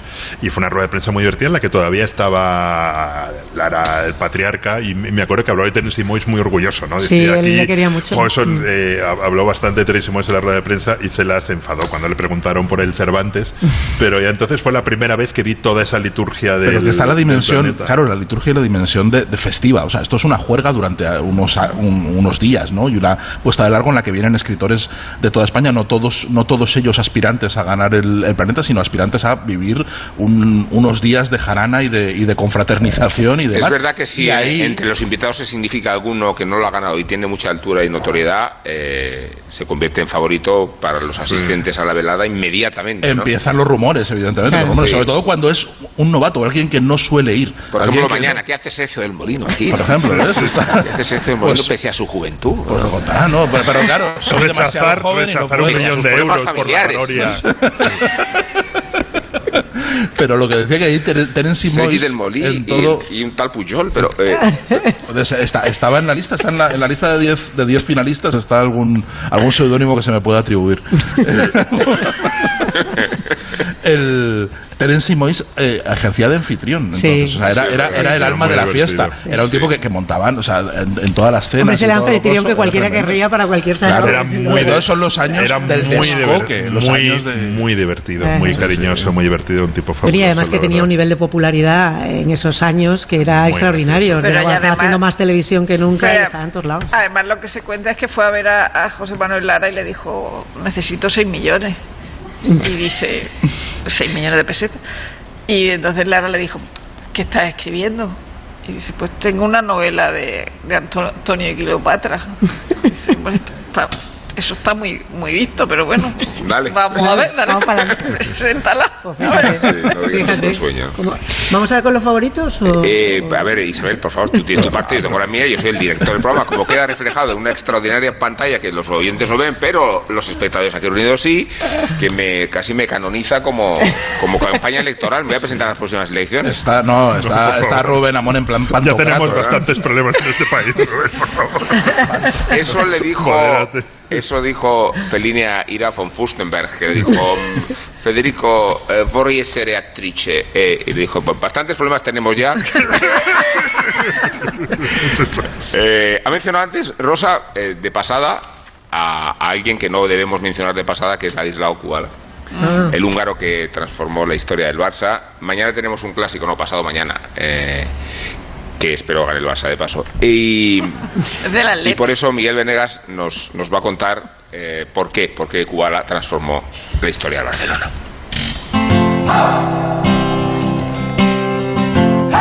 En el fútbol de antes las delanteras se recitaban de carrerilla y siempre de 5 en 5. Copa Real Di Stefano Puskas y Gento en Madrid, o Basora César Kubala Moreno y Manchón en Barcelona. Los niños de aquellos tiempos de fútbol de primeras glorias se saben aún la cantinela con su musicalidad. Tanta música tiene la del Barça que debe su fama al balón y a la guitarra, casi por igual. porque aquella delantera mitológica ganó cinco copas y construyó el Camp Nou, pero nos ha llegado en la voz de Joan Manuel Serrat, en su canción de nostalgia Temps será Temps. Basora, César, Cubala, Moreno y Manchón, dice el maestro, y así se nos ha quedado, a pesar de que uno de los nombres se lo sacó del banquillo. Porque Moreno no formaba parte de aquella delantera, sino Jordi Vila, pero la métrica a Serrat no le quedaba bien y decidió cambiar al delantero del equipo por el suplente, que le iba mejor a la canción. Vila quedó relegado de la historia a pesar de haberla protagonizado. Pero de aquí el equipo mitificado por la niñez de Serrat, el dios Sol era Ladislau Kubala. Un genio del fútbol que ha quedado ensombrecido dos veces, una por Di Stefano y la otra por Messi. Kubala nunca fue un tipo con mucha suerte. Creció en un Budapest ocupado por los nazis y quiso ser futbolista cuando la guerra había dejado a su país al otro lado del telón de acero. Huyó a Austria y después a Italia, con otros cuatro amigos miembros de la selección húngara. La federación lo acusó de delincuente y estafador y acabó en un campo de refugiados cerca de Roma.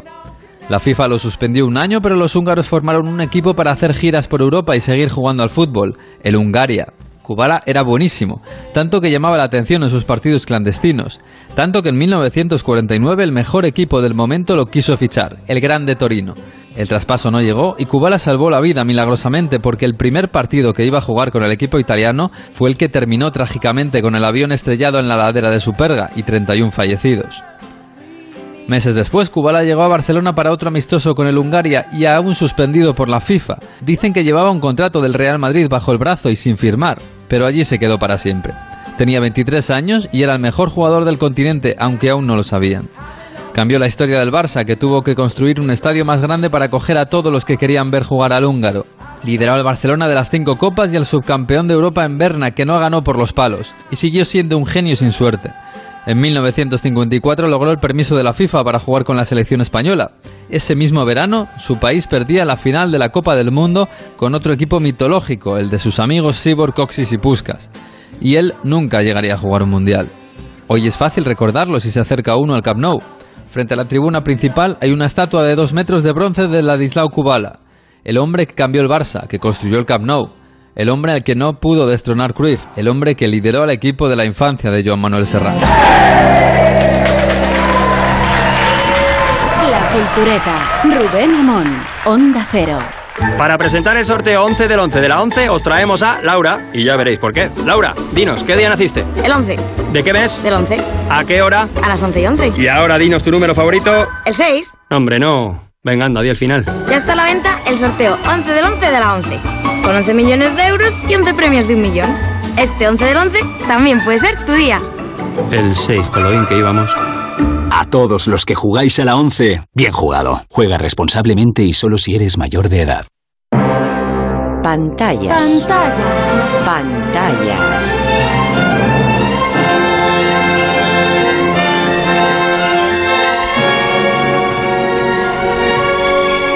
Revista de cine.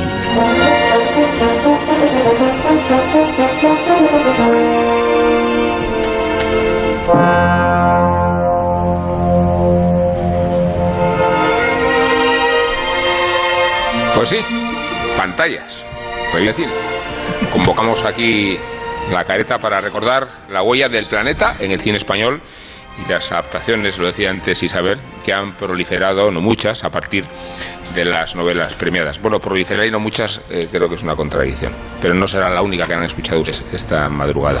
Inauguró la serie La paz empieza nunca, obra de Emilio Romero que trasladó al celuloide, porque entonces era celuloide, el cineasta argentino León Klimowski en 1969. Y la última corresponde a, a El baile de la victoria, texto original de Antonio Escarmeta que convirtió en película Fernando Trueba.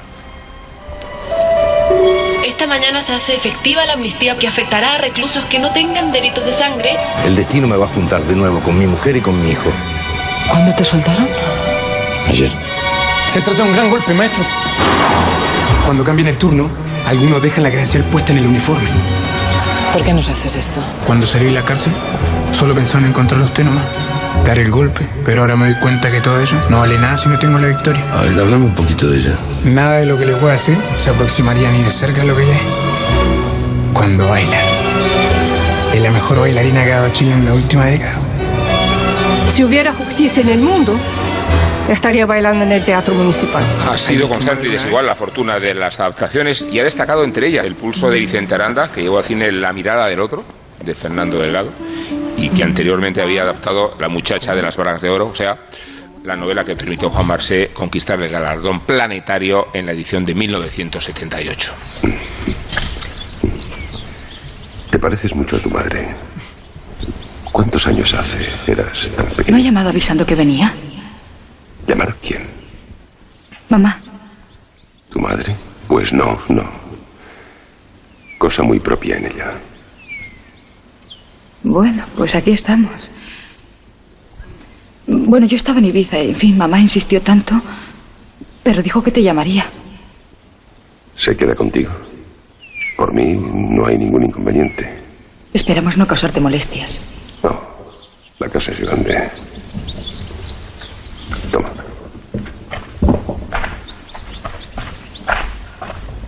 Un reportaje sobre mí. Para la revista de mamá. Mm, Lo tengo cobrado desde hace meses, pero ahora mamá me lo reclama con urgencia. Ha tardado. Fotos incluidas, a cargo del mío. Hablar sobre mí mismo es lo que más me aburre en este mundo. A mí es lo que más me gusta. No voy a preguntar, o no os voy a preguntar cuál es vuestra película favorita entre las que se adaptaron al cine, eh, sino vuestro planeta de cabecera. El mío, yo digo, es El jinete polaco, que no se adaptó al cine, entre otras razones, porque la novela es inadaptable.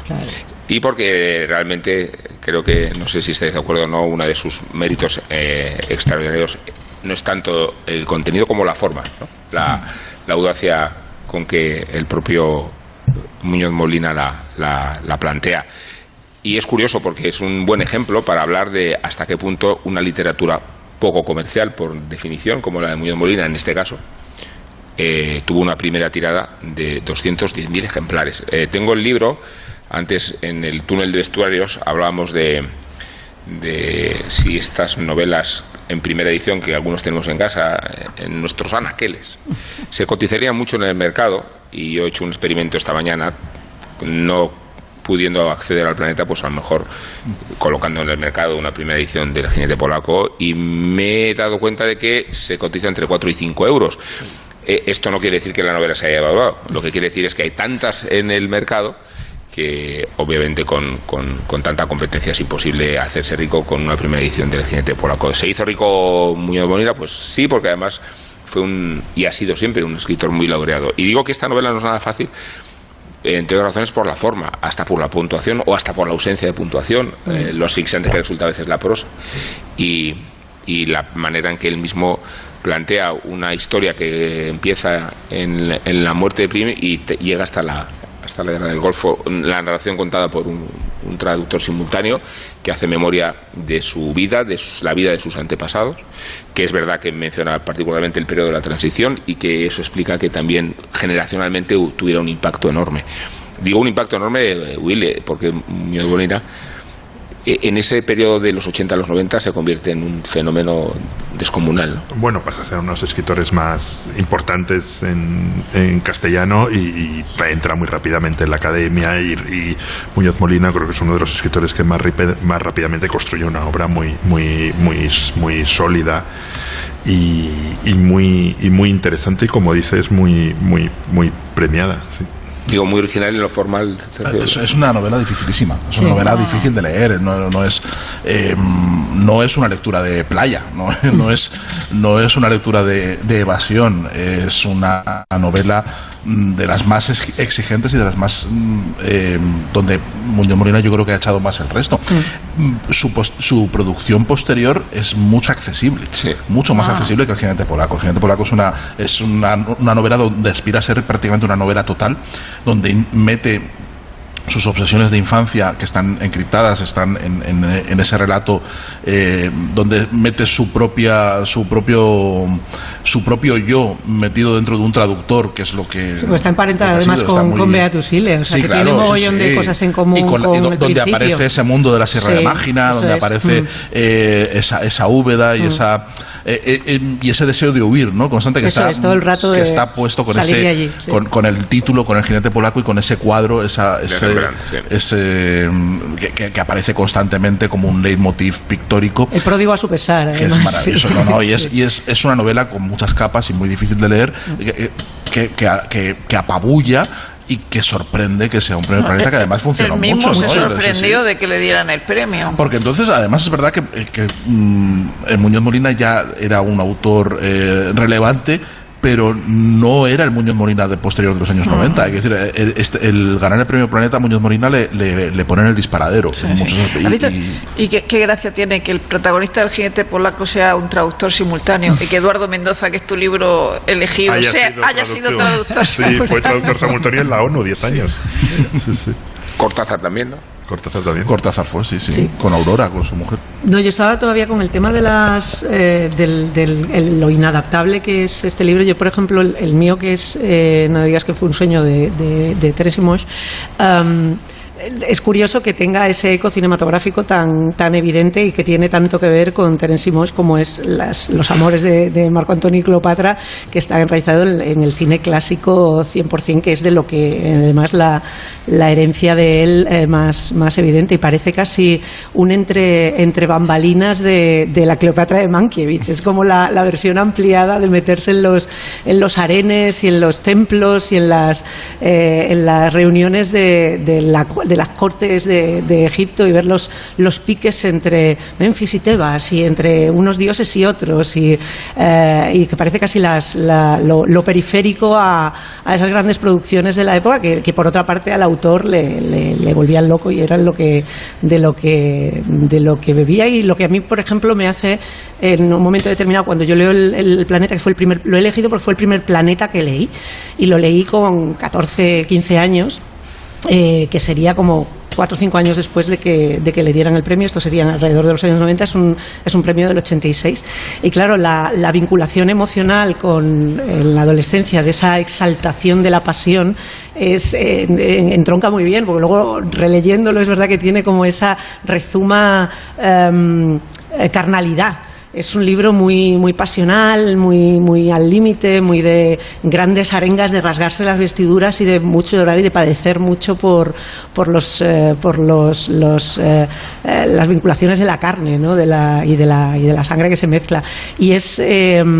Es un libro que creo que además tiene esta parte que tenía también Terence Bosch en, en su época de, hacer según qué reflejo, o sea, retratos, eh, ahora lo voy a decir retratos de mujeres, pero sí que es cierto, o sea, el poner en, en primera, eh, en, primer término ese tipo de narraciones, eh, no, no por el tema de Cleopatra, que la hegemonía, digamos, histórica lo es, sino por ejemplo el retrato de Octavia, que el que sea coprotagonista también de del libro, la, la cornuda, la, gran cornuda de, entonces, es una, es una decisión desde luego bastante atrevida. A mí es un libro que me, al que le tengo un mogollón de cariño, sobre todo porque también en la, la eh, o sea, Terence Moix es un personaje que en, mi educación sentimental tiene un mogollón de peso. Es que Ter- Terence Moix es un ejemplo de, de escritor que, es, que, que enseña mucho sobre la posteridad y sobre el- eh, cómo eh, él mismo sostenía su propia obra a través de su personaje y en el momento en el que muere y desaparece, de, de su enorme influencia, que la tenía muchísima, muchísima. Era un escritor muy leído, Muy muy, relevante, querido, además, muy relevante, muy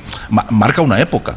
Pero marca esa época, pero no, no, la- no trasciende. O sea, si, si no está él detrás sosteniendo a esa persona, sí. eh, se desinfla, ¿no? El- Sí. el- no, no es, no, no- También no te hay diré, interés, también ya no es leído. una cosa, ya no se lee. Guillermo, en la- eh, hubo una época, a pesar de su relevancia, creo, o esto igual es una impresión mía, porque ya te digo que yo tengo una, digamos, un, un afecto como muy inmediato por su obra en general, evidentemente por el tema cinematográfico, pero luego por sus novelas. Yo sí veo que a mediados de los 90 hay un desprecio por parte de la crítica y por según qué lectores, o sea, lectores que un exitazo tremendo, pero cuando empieza a publicar la serie de las de las eh, socialites, su, espe- su especie como de de, de, mm, de mm, como atendidas, de, o sea, mujercísimas, garra de astracán y este tipo de retratos de la de la sociedad, de las de las pijas y de las famosas, eh, que de hecho tiene uno que es chulas y famosas, eh, hay como un desprecio de, de según qué, qué parte de eso, de la crítica y del, y del lectores sesudos que,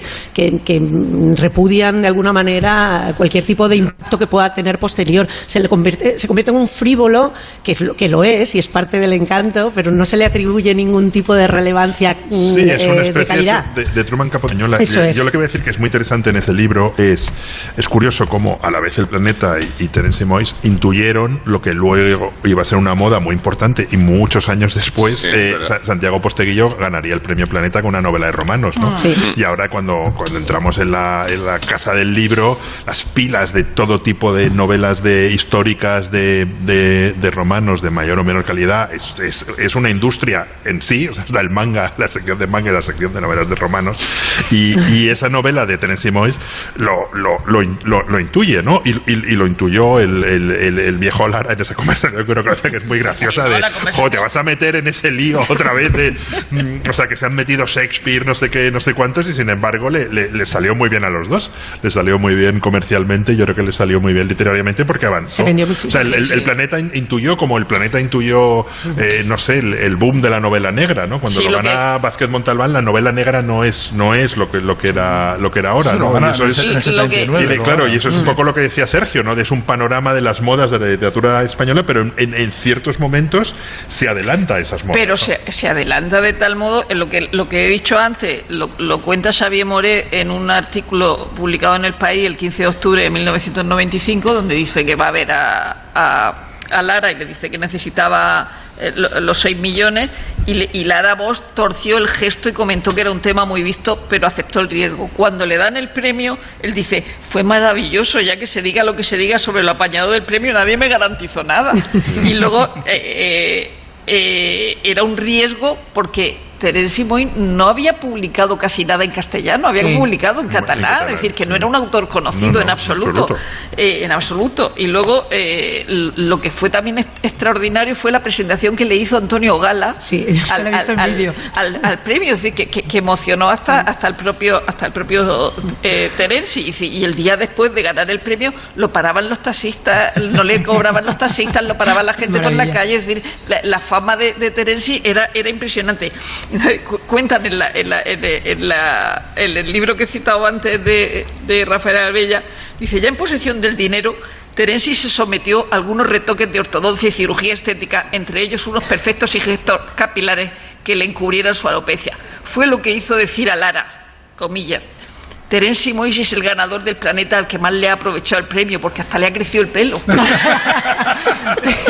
De hecho, esa- ese reproche, ese reproche de que, de que si escribía mejor en catalán era otra de las críticas que también se le hacía eh, permanentemente, como que sus mejores obras estaban en catalán y él, y luego desde Cataluña se le, se le decía que al haberse vendido al gran capital, que era escribir en castellano para el resto del país, se le había olvidado de escribir La en catalán. la cosa era meterse contra el pobre. Terence. O sea, hiciera lo que hiciera mal, todo no, mal. pero es verdad que él está todo el rato pululando porque él, él, eh, con el murió de Marilyn y las primeras novelas tiene, eh, digamos, un, un- un recorrido de crítica mayor y como un reconocimiento más. Claro, en el momento en el que empiezas a tener pastas, cuando empiezan las envidias y, las, y los resquemores.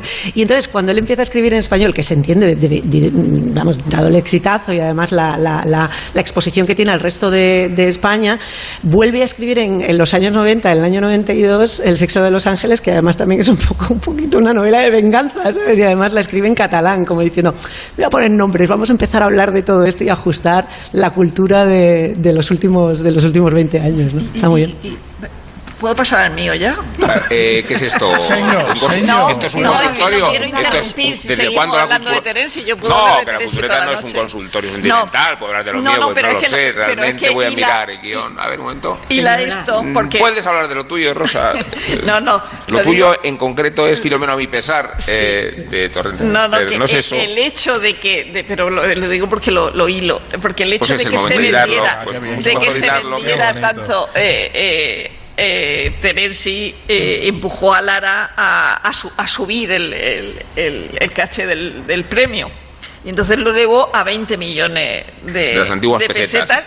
para el ganador y 5 para el finalista. Y entonces ganó, ganó Torrente Ballester, eh, que era un, un escritor evidentemente eh, con prestigio y además en ese momento popular porque en los años 80 ya se había, en el año 88 ya se había estrenado Loco Zoe y la sombra, en la que él mismo había participado en la, Mm. en la, en la adaptación. Es decir, que era un personaje popular, pero a la vez era un, era un, era un, un escritor eh, minoritario en el sentido de que era un, un, eh, un escritor quizá difícil. Ahí era, había escrito la, la saga Fuga de, de, de JB, ¿no? Eh, eh, es muy gracioso porque eh, el- los libros pasaban la censura, ¿no? Y los censores ha- hacían una, un, un informe. Entonces, de la saga Fuga de, de, de JB, que un libro no necesariamente críptico, ¿no? Pero bueno, era un libro con, con disparates, ¿no? El- Muy el- El libro Castroforte del Baraya, que era Pontevedra, y eh, donde desaparece la reliquia del cuerpo santo, y entonces los que es, todos los que se llamaban JB estaban destinados a, sa- a salvar al pueblo y esas cosas, perdón. Eh, pues el informe del, del, del censor es el siguiente. Eh, de todos los disparates que el lector que suscribe ha leído en este mundo, este es el peor, totalmente imposible de entender. Acción pasa en un pueblo imaginario, Castroforte del Baraya, donde hay lampreas, un cuerpo santo que apareció en el agua y una serie de locos que dicen muchos disparates. De cuando en cuando, alguna cosa sexual, casi siempre tan disparatada como el resto, y alguna palabrota para seguir la actual corriente literaria. Este libro no merece ni la denegación ni la aprobación. La denegación no encontraría justificación y la aprobación sería demasiado honor para tanto cretinismo e insensatez. Se propone se aplique el silencio administrativo. Esto es el califa Omar, ¿no? Que le he dicho al principio, ¿no? Por, por suerte, por suerte, Filomeno a mi pesar eh, eh, ganó, ganó, ganó el premio, el premio Planeta y un libro bastante curioso. A mí me recordó el año pasado cuando Rodrigo Cortés, antes de ver Volario, el anterior de Rodrigo Cortés, me, Sí. me recordó ese, ese, ese, ese, ese mundo, ¿no? Filomeno eh, eh, es un señor al que no le gusta su nombre, por eso se llama Filomeno, Filomeno a mi pesar y es un señorito que no, que no encuentra, que no encuentra su lugar eh, y fue y fue la que la que ganó el premio. Eh, desde luego eh, Torrente Ballester dijo que se presentó porque es que con, con su sueldo de profesor jubilado eh, y todavía con otra persona en la casa porque Torrente Ballester dice que, no- que le faltaba dinero, ¿no? Porque Torrente Ballester eh, te- tuvo 11 hijos con dos, ma- dos mujeres. Diferentes la ganaderías, primera- ¿no? la primera murió y se casó con otra y, y tu- y tuvo 11 hijos, o sea, es un disparate. Pero la, la, la novela es bastante, bastante peculiar, eh, muy irónica, muy, muy divertida a veces. eh, eh, hay, eh, el tipo, Filomeno se, se describe, es un tipo que no, que, que no, que no acierta a hacer nada en el sentido de que no se decide, ¿no? Dice, lo pienso y no me decido. Eres como una especie de Butterby, de, de- de- de señorito eh, si- si- sin, sin camino, ¿no? Dice, hay, hay un momento en el que se describe y dice, yo preferiría ser nadie, o al menos mm, eh, que estaba con lo que era, pero tenía, temía defraudarla demasiado pronto. Eh, no, no, no, no, no sé por qué, por qué la gente tiene ese empeño por, por destacar. Y luego hay una cosa que dice, es verdad que hay un momento que, que está la guerra civil española y está la Segunda Guerra Mundial, porque él, va de, de, eh, Madrid, París, eh, Londres, Portugal, eh, va, su vida transcurre por distintos sitios y entonces hay un momento en que dice, es verdad que durante la guerra civil, la guerra mundial, dice, todos están locos en el mundo, nadie tiene razón. Para vivir hay que esconderse. Y eso es eh, ese, ese dicho francés que dice, eh, sin, sin necesidad de guerras civiles ni guerras mundiales, que es para vivir feliz hay que vivir escondido. Es decir, de- que el libro dice muchas cosas que, que se pueden, que se pueden a- aplicar aplicar a- ahora, ¿no? Eh, él dijo eh, exactamente, eh, aquí lo tengo eh, apuntado, si me presento al planeta fue lógicamente por el premio. Tengan en cuenta que con un sueldo de profesor jubilado no puedo mantener a, a, ocho, a, ocho, a ocho personas. Eh, y luego, el- sobre la importancia del premio en el extranjero, un periódico alemán tituló un falangista y el jefe de la censura, el escándalo del planeta. Porque es verdad que Torrente Ballester había sido falangista, le pilló el comienzo de la guerra fuera de España, pero decidió volver y cuando llegó a su pueblo, a, a- a- a Ferrol, le dijo a su padre, pero si están matando a todos tus amigos. Pero él volvió y, y un sacerdote amigo le dijo que se, se, eh, fuera a la falange. Y entonces se, se apuntó a la falange, pero no era falangista en absoluto. Y, y de, y de hecho tuvo problemas después. De- tuvo muchos problemas después. No, no es verdad. Era una manera de, salvarse. Y el caso del censor era Ricardo de la Cierva, porque fue el finalista con, con una novela sobre Isabel II.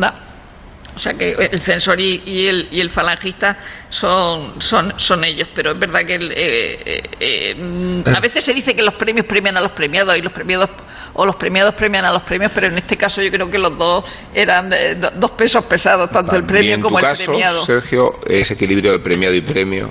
Yo, yo- bueno, yo he traído un, a alguien que ¿Qué no, era, que no era falangista tampoco, que era, ni, ni- ni siquiera por conveniencia, que era Ramón J. Está Sender. un poco como de Aragón el programa este. ¿Qué nos has traído Ah, tú? que no lo he traído, sí, he traído- he traído aquí unas Bueno, si- frutas. Si, fuera de Aragón no habría dejado hablar yo todo el tiempo, en realidad. Primera calidad. de- No, pero he traído, hombre, sí, a- a- a- en fin, la- el, el compadreo de, de- de paisanaje, la verdad que sí que, que ha influido en elegirlo, pero mm, es una novela eh, con la que ganó Ramón J. Sender en la vida de Ignacio Morel, que ganó el Premio Planeta en el año 69.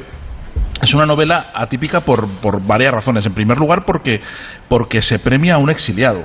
Se premia a alguien que, que- es por primera vez en, en- en pleno franquismo en el año 69, premian a un, a un exiliado y a un exiliado muy significado, además, alguien muy conocido que, que- tuvo una relevancia enorme durante la República, que ganó el Premio Nacional Literario durante la República y que, y que tenía una- un compromiso muy marcado y, muy, y- muy claro ¿no? y, muy, y muy famoso. Entonces, es un, eh, el hecho de darle el Premio Planeta a, Ramón J. Sender era una, una apuesta verdaderamente eh, arriesgada y, que marcaba una pauta dentro de- del planeta. Y es raro también porque la novela es rara, es decir, es una novelita muy breve, es una novelita eh, rara dentro de la propia producción de, de Sender, porque se supone que es una comedia, aunque aunque yo creo que la comedia no el- la, la parte cómica no era la- no era el fuerte de, de Sender ni mucho menos no- no, a mí me gusta más cuando se pone serio y no y no intenta y no intenta hacernos reír. Eh, pero es una, es una novela que también tiene mm, encladas muchas cosas del exilio. El protagonista, Ignacio Morel, eh, es alguien que vive expatriado en Francia. No nos dicen por qué razón, pero nos dicen que sus padres su- tuvieron que irse de, de España por, por una serie de razones y que él creció en Francia y le llamaban Iñás, ¿no? Y- en el lugar de Ignacio Morel, y vivía en las afueras de París. Y allí, al- con 30 años, pues tiene unas relaciones con una señora casada y eso es una especie de vodevil que van montando, ¿no? Y eso, y eso es como la, la- la vida de, de Ignacio Morel aburrida, una, es como una crítica a la vida de provincias, al aburrimiento existencial y a un montón de, de tópicos de la época, que no es la novela más lograda de Sender, se lee en un está muy bien, pero lo relevante es el momento histórico. Y, la, y, y lo, para mí, históricamente, lo más interesante de este libro es la solapa. Es curioso que son textos que nunca Mucho jamás... decir, ¿eh? No, no, no. Nunca jamás hacemos caso a esto que se llaman paratextos. Esto de, de- de la, la solapa, la, la contraportada, todo esto se llaman en jerga editorial, se llaman Sergio. Molino, dos puntos. Lo mejor del libro es la solapa. Lo mejor del libro. Pero es que lo vais a ver ahora por qué. Año 69, se presenta, se da el premio Planeta Ramón J. Sender, bien conocido por los que tenían memoria en España entonces, y dice, bueno, a ver, ¿cómo presentamos a este hombre? ¿Cómo, cómo ponemos una foto y, y explicamos quién es Ramón J. Sender, ¿no? Entonces, nos explica, Ramón J. Sender nació en 1901 en Alcorea de Cinca, Huesca, dice, y es una de las figuras culturales capitales de la narrativa española contemporánea. Bien, hasta ya lo saben, ¿no? Dice, su primer libro importante fue Imán, novela de la Guerra de Marruecos. En la foto parece un zombie también. En la, foto, ¿no? la foto está horrible, está muy mal escogida. En la época está, está, está muy Hay que deprimido y muy mal. Está muy mal. Dice a la que siguieron, bueno, da, da un poco de, de su, su, eh, su, mm, producción antes de la guerra, ¿no? Viaje a la aldea del crimen, Mr. Witt en el cantón, eh, del año 35, sus, sus grandes obras, ¿no? Premio Nacional. Fue- el Premio Nacional del año 35. Y aquí viene lo bueno. Dice, después de participar en la Guerra Civil Española, en 1938 marchó al extranjero. Y al cabo de unos años se instaló en los Estados Unidos, donde reside actualmente dedicado a la docencia universitaria. ¿no? Y aquí viene la se dice, entre las obras escritas en el exilio, aquí se les pasa. Han tenido, Bueno, el, el- redactor ha tenido, Sí. ha ido buscando ahí El hueco. pisando pisando huevos hasta que en el momento dice exilio se le escapa se le escapa lo que no quería escapársele no Eh, que es la condición de, de exiliado de Ramón J. Sender porque hasta entonces parece un señor pues que se ha ido de viaje de estudios a Estados Unidos y de- y, a- y para Sender fue muy importante evidentemente porque fue la puerta de un posible regreso que nunca se produjo. Él, él estuvo yendo y viniendo eh, constantemente a España hasta su muerte, pero no volvió a instalarse en Sí, a España. diferencia ¿no? de nunca volvió. Sí. Pues Sí. yo, mi, mi, mi planeta es Riña de Gatos de Eduardo Mendoza, que es un libro maravilloso que me encantó cuando lo leí y bueno, lo he estado releyendo lo que me ha dado en el tren, hacía tiempo que no leía y me ha parecido tan bueno como al principio. Es una novela clásica, eh, me- eh, busqué la crítica del país que era de, de Amener y decía eh, mm, son panorámicas de la vida histórica española eh, recorridas siempre con inteligencia, compasión y escepticismo. Es una novela medio policíaca, medio aventuras, medio política que transcurre en el Madrid en 1936, donde viene un profesor, y no se la quiero contar porque de verdad creo que, que a los oyentes, porque de- deberían leerla porque es muy divertida y muy entretenida y muy graciosa, novela fabulosa. Entonces viene un profesor a identificar un presunto, un Velázquez desconocido con el que se puede financiar el golpe de Estado. Es un libro que ganó el premio, el premio, el premio al mejor, al mejor libro europeo y tiene esa capacidad que tiene Mendoza. Primero una prosa cristalina, que se agradece muchísimo, es muy, Mm. muy, muy fácil de leer y a veces es un libro muy evocador, con unas descripciones muy rápidas, con una objetivación maravillosa y llena de personajes que, que los describe con muchísima habilidad, los presenta muy bien, los describe con muchísima habilidad. Y es una novela curiosa eh, dentro de la obra de Mendoza porque transcurre en Madrid. Eh, Mendoza, que es el- uno de los grandes novelistas de, de- de- de Barcelona. Eh, es muy importante, eh, es, muy, es muy curioso dentro de su producción cómo describe Madrid y le describe con la misma inteligencia, con la misma eh, evocación con que puede escribir Barcelona en el, en el Joder, se me acaba de olvidar del nombre. Eh, ciudad de los de los prodigios. Sí, sí, iba a decir el principio, el año que Onofre Bubila vino a Barcelona, vino a Barcelona. Y es una novela que recomendaría muchísimo y que estoy deseando volver al hotel para terminar de releer.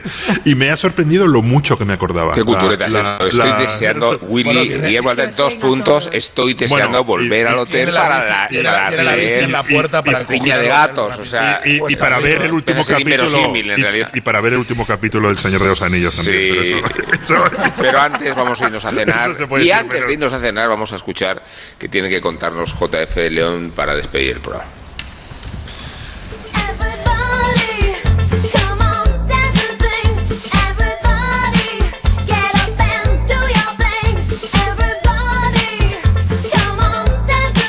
Si la comparamos con las décadas anteriores y también las posteriores, los 80 fueron abominables en lo musical. Y 1982 también, faltaría más. Producciones pomposas e imposibles que arruinaban grandes canciones con baterías electrónicas y sobredosis de sintetizadores. ¿Y qué me decir de la laca y las sombreras? En fin, salvemos algo del año de Naranjito. En el pop, 1982 fue sin duda el año de Madonna. La misión rubia lanzaba Everybody, su single de debut, y aunque aún no se atisbaba completamente hasta dónde iba a llegar, sí que causó un revuelo considerable en la industria, que estaba bien atenta a la grabación de su primer trabajo. Pero el que rompió todos los moldes fue Michael Jackson, que editó Thriller, el álbum más vendido de la historia, habiendo alcanzado los 70 millones de copias despachadas. Sus singles fueron cosechando un gran éxito, pero lo realmente impactante fue la canción que dio título al álbum, o más bien su vídeo, dirigido por John Landis y con el mítico Vincent Price recitando. Esos alucinantes y ambiciosos 14 minutos nos atraparon completamente, marcaron a toda una generación y se convirtió en el único tema de conversación en colegios e institutos durante semanas. En lo musical, Michael Jackson, con la producción de Quincy Jones, consiguió con Thriller avanzar en ese pop bailable heredero del sonido disco de finales de los 70, trufado de funk y cargado de grandes canciones, desprejuiciadas. No en vano, contó con la guitarra del virtuoso Eddie Van Halen para el punteo de Beat It.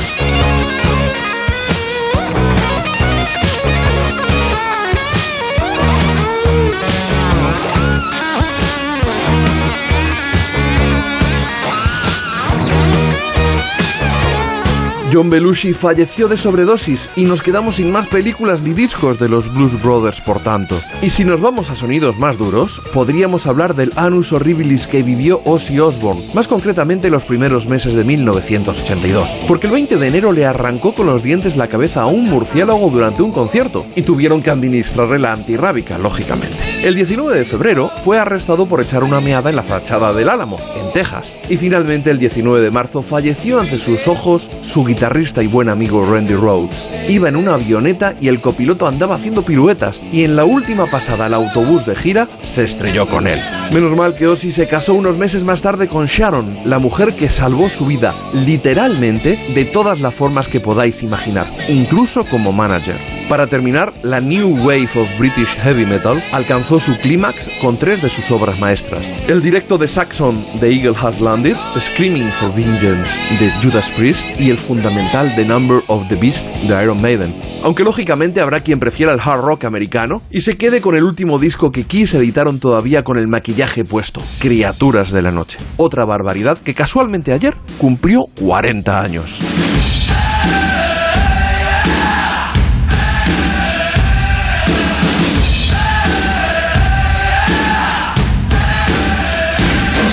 Amontonan los créditos en este programa de hoy, empezando por el agradecimiento a la Casa del Libro que nos aloja, a los espectadores que aquí se han reunido, por nuestro técnico Juan Carlos García Camuñas, por González Peñalba, que está en Madrid, los servicios también haciendo posible técnicamente el programa, Diego Fortea, María Jesús Moreno, nuestra productora, eh, y por supuesto Ana Ramírez, que es la guionista de este programa de éxito que ya no conoce no solo adjetivos, no conoce fronteras. eh, y creo que la forma mejor de despediros a vosotros, aunque no lo merezcáis necesariamente, Guillermo Altares, Sergio del Molino, Isabel Vázquez, Rosa del Monte, es esta gran ovación nuevamente espontánea con que el público de Barcelona